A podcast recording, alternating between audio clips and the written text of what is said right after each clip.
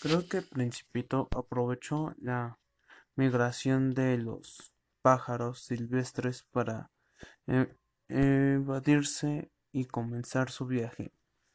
La mañana de la partida arregló muy bien su planeta.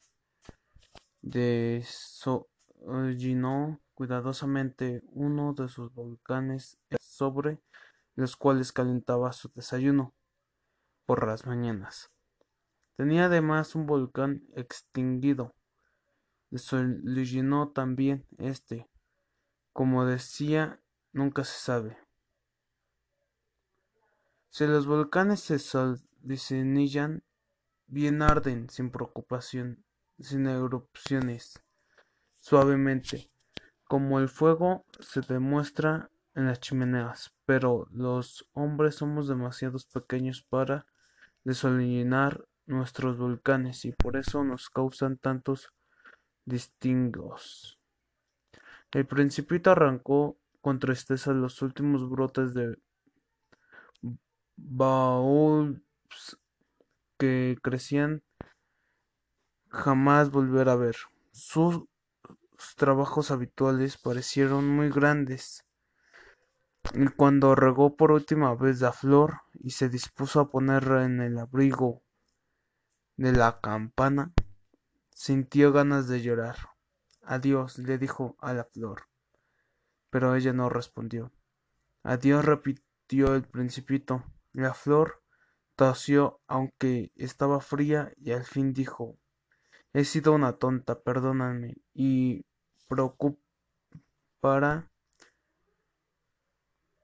ser, ser feliz.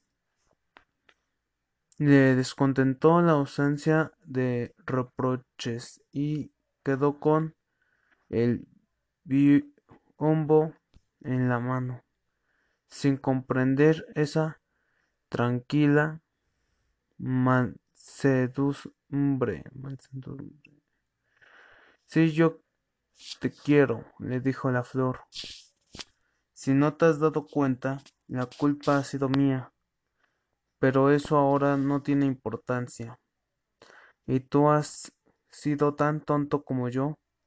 Procura ser feliz y deja el biombo.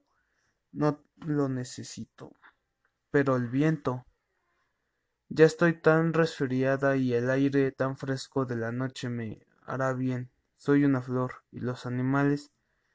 Será necesario soportar las molestias de dos o tres orugas, si quiero conocer las mariposas. Creo que son muy hermosas. Ellas me visitarán. Tú estarás muy lejos. Y en cuanto a las fieras, ya no les temo. Tengo mis garras.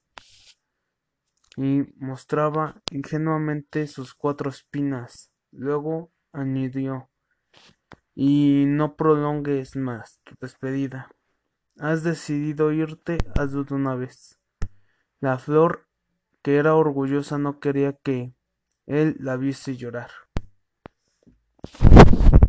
Capítulo 10 Se encontraba en la región de los asteroides 365, 325, 326, 327, 328, 329, 330 y comenzó a visitarlos para instruirse y ocuparse en algo al mismo tiempo y el primero estaba siendo habitado por un rey que vestía ropas puras y adornadas con piel de armino. Estaba sentado sobre un trono sencillo y sin embargo majestuoso. El primero estaba hablando por un rey que vestía ropas puras adornadas con piel de armiño. Estaba sentado sobre un trono sencillo, sin embargo, era majestuoso. Ah, exclamó el rey al ver al principito, aquí tenemos a un súbdito.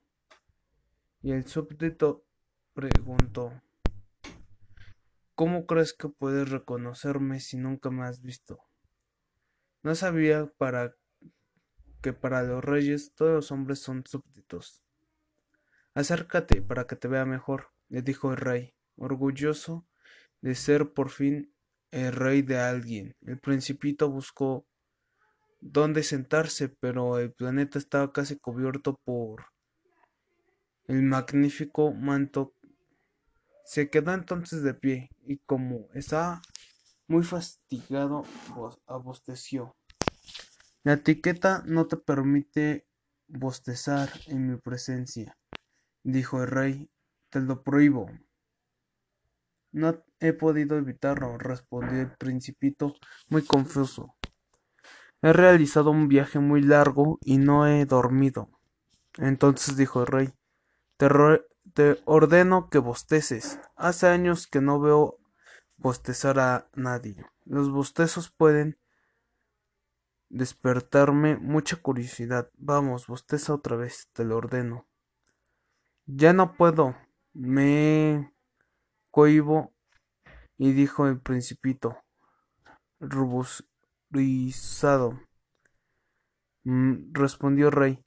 Bueno, te ordeno que tan pronto bosteces como no bosteces. Tartamudeaba un poco y parecía inquieto, pues el rey exigía que su autoridad fuera respetada y no toleraba la desobediencia. Era un monarca absoluto, pero a pesar de eso era muy bueno y siempre daba órdenes razonables. Sí ordeno, decía, sí ordenó un general transformarse en Ave María y generar no me obedeciste, la culpa no sería del general, sino mía. ¿Puedo sentarme? preguntó tímidamente el principito. Te lo ordeno, séntate, respondió el rey, recogiendo majestuosamente su manto de armino. El principito estaba sorprendido. Aquel planeta era tan pequeño que no se explicaba sobre quién podría reinar. Señor, le, le digo, perdóneme si le pregunto, te ordeno interrogarme. Se apresuró el rey a decirle. Señor, ¿sobre qué ejerce su poder? Sobre todo, contestó el rey, con gran naturalidad. Sobre todo, el rey señaló su planeta, los planetas y las estrellas. Sobre todo eso, volvió a preguntar el principito. Sobre todo eso, respondió el rey. No era solamente un monarca absoluto, era un monarca universal. Las estrellas le obedecen al instante, dijo el rey, pues no tolero la indisciplina. Tanto poder maravilloso al principito, sin él poseyera un poder de tal naturaleza, hubiese podido observar. No cuenta y tres, sino sesenta y dos, cien, incluso doscientas puestas de sol al mismo tiempo, sin tener que arrastrar la silla. Cómo se sentía un poco triste al recordar su pequeño planeta abandonado. Se atrevió a solicitar un deseo al rey. Desearía que la puesta del sol concédame ese gusto. Ordénale la al sol que se ponga. Si ordenara a un general volar de flor en flor como una mariposa o escribir una tragedia o transformarse en ave y el general no obedeciese, ¿de quién sería la culpa? ¿Mía o del general? De usted, dijo con firmeza el principito. Exactamente, solo hay que exigir a cada quien lo que cada uno puede hacer, continuó el rey. La autoridad siempre debe apoyarse en la razón. Si, por ejemplo, órdenes al pueblo que se tire al mar, el pueblo, el pueblo hará una revolución. Por eso es que tengo el derecho a exigir obediencia, porque mis órdenes son razonables. Y entonces mi puesta de sol recordó al principito, que nunca olvidaba una de sus preguntas. Tendrás tu puesta de sol, la exigiré, cuando las condiciones sean favorables, según me dicta mi, conciencia gobernante. ¿Y cuándo será eso? Mm, respondió el rey. Consulta previamente un grueso calendario. Mm, será hacia hacia eso de las siete cuarenta. Y ya verás cómo seré obedecido. El principito abostezó. Lamentaba su puesta de sol frustrada por y como ya estaba aburrido un poco le dijo el rey ya no tengo nada más que hacer aquí me marcho no te marches respondió el rey quien estaba muy orgulloso de tener un súbdito. No te vayas te nombro ministro. Ministro de qué de de justicia. Pero aquí no hay a quien juzgar. Una uno nunca sabe dijo el rey. Aún no he visitado todo mi reino. Ya soy viejo. El caminar me fastiga y no hay lugar para una carroza yo ya he visto principito que se inclinó para echar una ojería al lado del planeta. Allá tampoco hay nadie. Entonces te juzgarás a ti mismo respondió el rey. Es lo más difícil es mucho más difícil juzgarse a sí mismo que juzgar a otros. Si eres capaz de juzgarte rectamente eres un verdadero sabio eso uno podría hacerlo en cualquier lugar no es necesario permanecer aquí creo que dijo el rey que hay una rata vieja en alguna parte del planeta. Yo la he oído por las noches. Tú podrías juzgarla. La condenarás a la muerte de cuando en cuando su vida dependa de ti. Pero cuando es la única que existe aquí debes otorgarle el indulto para poder conservarla. A mí no me gusta eso de condenar a muerte, dijo el principito. Es mejor que me retire. No, dijo rey. Pero el principito, que ya había terminado los preparativos del viaje, no quiso disgustar al viejo monarca y dijo Si vuestra majestad deseara ser obedecido puntualmente, podría dar una orden razonable. Podría ordenarme, por ejemplo, partir antes de un minuto me parece las condiciones favorables. Como el rey no respondía nada, el principito prosiguió a su viaje. El embajador se apresuró a gritar el rey. Tenía un aire de gran autoridad.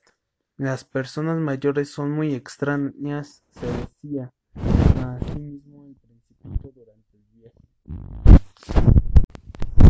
El segundo planeta estaba habitado por un vanidoso. Ah, he aquí la vista de un admirador exclamó el vanidoso, cuando distinguió al principito. Para los vanidosos todos los otros son hombres son admiradores. Buenos días, dijo el principito. ¿Qué sombrero tan raro tiene? Es para corresponder a la aclamación de los demás, respondió el vanidoso. Por desgracia nadie pasa aquí. ¿Cómo? dijo el principito sin comprender. Golpea tus manos contra una contra la otra, le aconsejó el vanidoso. El principito aplaudió y el vanidoso saludó levantando el sombrero. Esto parece más divertido que la visita al rey dijo el principito, quien continuó aplaudiendo mientras el vanidoso volvía a saludar quitándose el sombrero. Pero después de cinco minutos se cansó de la monotonía del juego. ¿Y qué hay que hacer para que el sombrero caiga? preguntó el principito. Pero el vanidoso no lo oyó. Los vanidosos solo oyen las alabanzas. Me admiras mucho, ¿verdad? preguntó el vanidoso. ¿Qué significa el mirar? El mirar significa reconocer que soy el hombre más bello, mejor vestido, más rico y más inteligente del planeta. Pero si tú eres la única persona que habita en este planeta. Dame ese gusto, admírame de todos modos. Bueno, te admiro, dijo el principito, encogiéndose de hombros. Pero, ¿qué importancia tiene? No sirve para nada. El principito partió